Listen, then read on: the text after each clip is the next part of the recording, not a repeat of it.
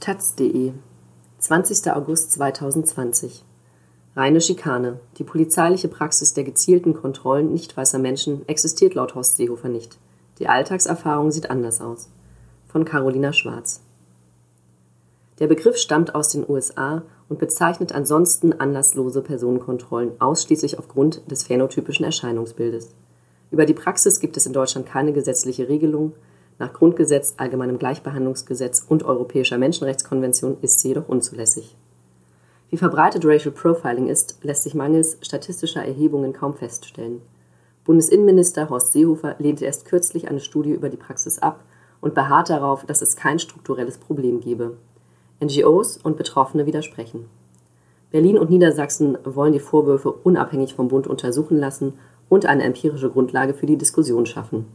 Wir haben drei Erfahrungsberichte protokolliert. Lena Mariama Meinhold, 30 Jahre.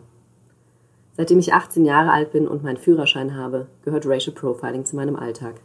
Regelmäßig werde ich in Nürnberg angehalten, wenn ich mit dem Auto unterwegs bin, trotz normaler und regelkonformer Fahrweise. Im Februar beispielsweise stand ich in der Innenstadt an einer roten Ampel. Es war früher Abend. Ich kam gerade von einer Freundin, hatte nichts getrunken und wollte einfach nur nach Hause fahren. Auf der Linksabbiegerspur neben mir stand ein Polizeiauto. Die beiden PolizistInnen haben in mein Auto geguckt und sofort den Rückwärtsgang eingelegt. Sie sind dann hinter mein Auto gefahren und haben mich rausgezogen. Der Polizist, der dann an mein Fenster kam, hat mich direkt gefragt, und welche Drogen haben wir heute konsumiert? Hat also versucht, dieses rassistische Klischee, dass schwarze Menschen immer Drogen konsumieren, besitzen oder verkaufen, in einen Witz zu verpacken. Meine Erfahrungen haben mich gelehrt, auch auf solche Fragen nicht pampig zu reagieren doch mein Blick scheint ihm schon vermittelt zu haben, dass seine Frage nicht witzig war. Solche Situationen passieren mir immer wieder. Ich werde häufig von oben herab behandelt. Meistens geht es um Drogen, die ich nicht konsumiert habe. Häufiger musste ich auch schon einen Alkoholtest machen und selbst als dieser negativ auffiel, auf einer Linie laufen und mein Auto leer räumen. Das ist einfach reine Schikane. Mir war schon immer bewusst, dass ich als schwarze Frau in Deutschland anders behandelt werde als weiße Menschen. Immer wieder habe ich Sprüche oder Blicke abbekommen, wenn ich beispielsweise mit meinem Afro durch die Straßen laufe oder fahre. Und trotzdem wurden meine Erfahrungen nicht ernst genommen. Weißen Freunden, denen ich davon erzählt habe, meinten dann, ach, ich wurde auch schon einmal von der Polizei rausgezogen. Doch meine Mutter beispielsweise ist weiß, 68 Jahre alt und kam erst einmal in eine Verkehrskontrolle in ihrem Leben. Mir passiert das als schwarze Frau viermal im Jahr. Deswegen bin ich immer besorgt, wenn ich Polizei sehe. Jedes Mal denke ich, was passiert dieses Mal? Bin ich jetzt wieder dran? Aus diesem Grund habe ich auch einen richtigen Zwang entwickelt, dass ich nie ohne Geldbeutel und Personalausweis aus dem Haus gehe. Wenn ich doch mal unterwegs bin und merke, dass ich ihn nicht dabei habe, drehe ich wieder um. Sonst wird mir noch unterstellt, ich sei Geflüchtete und illegal in diesem Land, wie es meinem Bruder schon passiert ist. Als könnte es nicht sein, dass ich als schwarze Person in Nürnberg geboren bin. Gewehrt habe ich mich gegen rassistische Polizeitaktiken bisher noch nicht. Meistens habe ich es im Nachhinein bereut, nicht nach dem Namen und der Dienstnummer der PolizistInnen gefragt zu haben.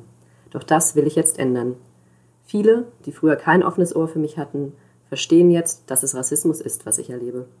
Die antirassistische Bewegung motiviert mich auch, dass ich künftig Anzeige erstatten werde, wenn ich Racial Profiling erlebe.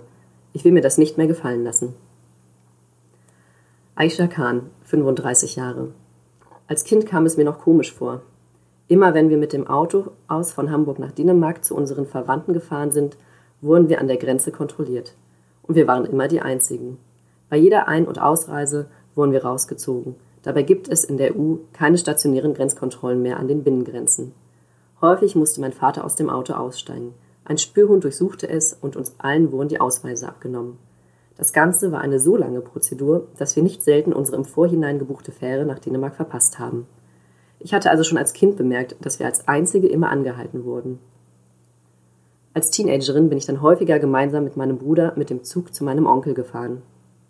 Und schon am Hamburger Hauptbahnhof haben uns Polizeibeamte bis in den Zug verfolgt, haben die Türen gesichert und uns beide dann kontrolliert, weil wir schwarze Haare haben, nicht weiß sind und mein Bruder irgendwann Bart trug. Personenkontrollen können immer stattfinden, klar, aber wenn im ganzen Abteil voller weißer Menschen nur wir kontrolliert werden, dann ist das Racial Profiling. Gerade nach den terroristischen Anschlägen am 11. September 2001 sind die Kontrollen meiner Erfahrung nach definitiv krasser geworden. Einmal mussten wir im Zug nach Kopenhagen nicht nur unsere Personalien angeben, sondern auch unsere Taschen wurden durchsucht und mein Bruder wurde am ganzen Körper abgetastet. ohne jeglichen Verdacht. Wir waren damals 15 oder 16 Jahre alt, wussten nicht, was unsere Rechte sind und was die Polizei darf. Und nie ist jemand eingeschritten und hat uns geholfen.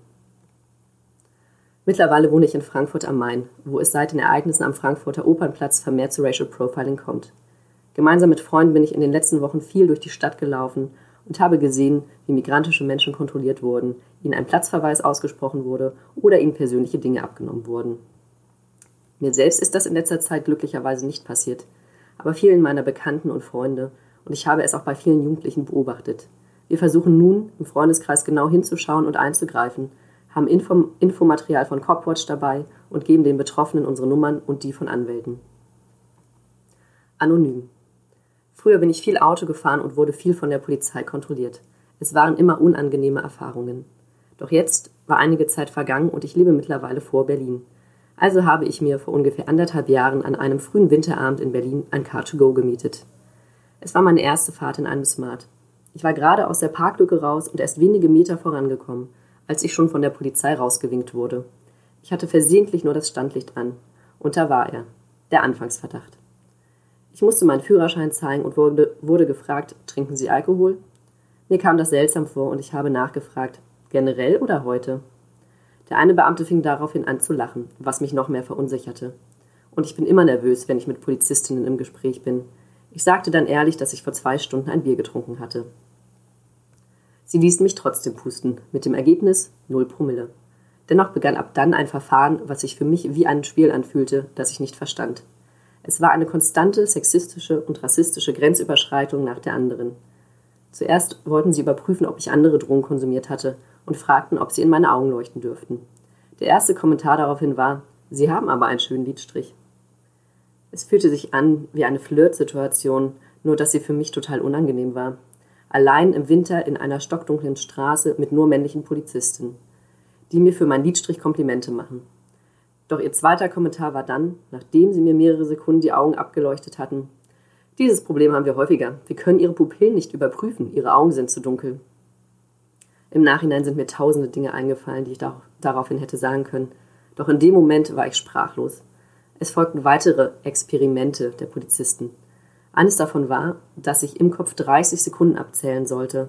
Liegt man mehr als nur wenige daneben, soll das ein Indiz dafür sein, dass man Drogen konsumiert hat. Ich lag nervositätsbedingt natürlich daneben. Am Ende musste ich mit den Polizisten auf die Wache und einen Urintest machen.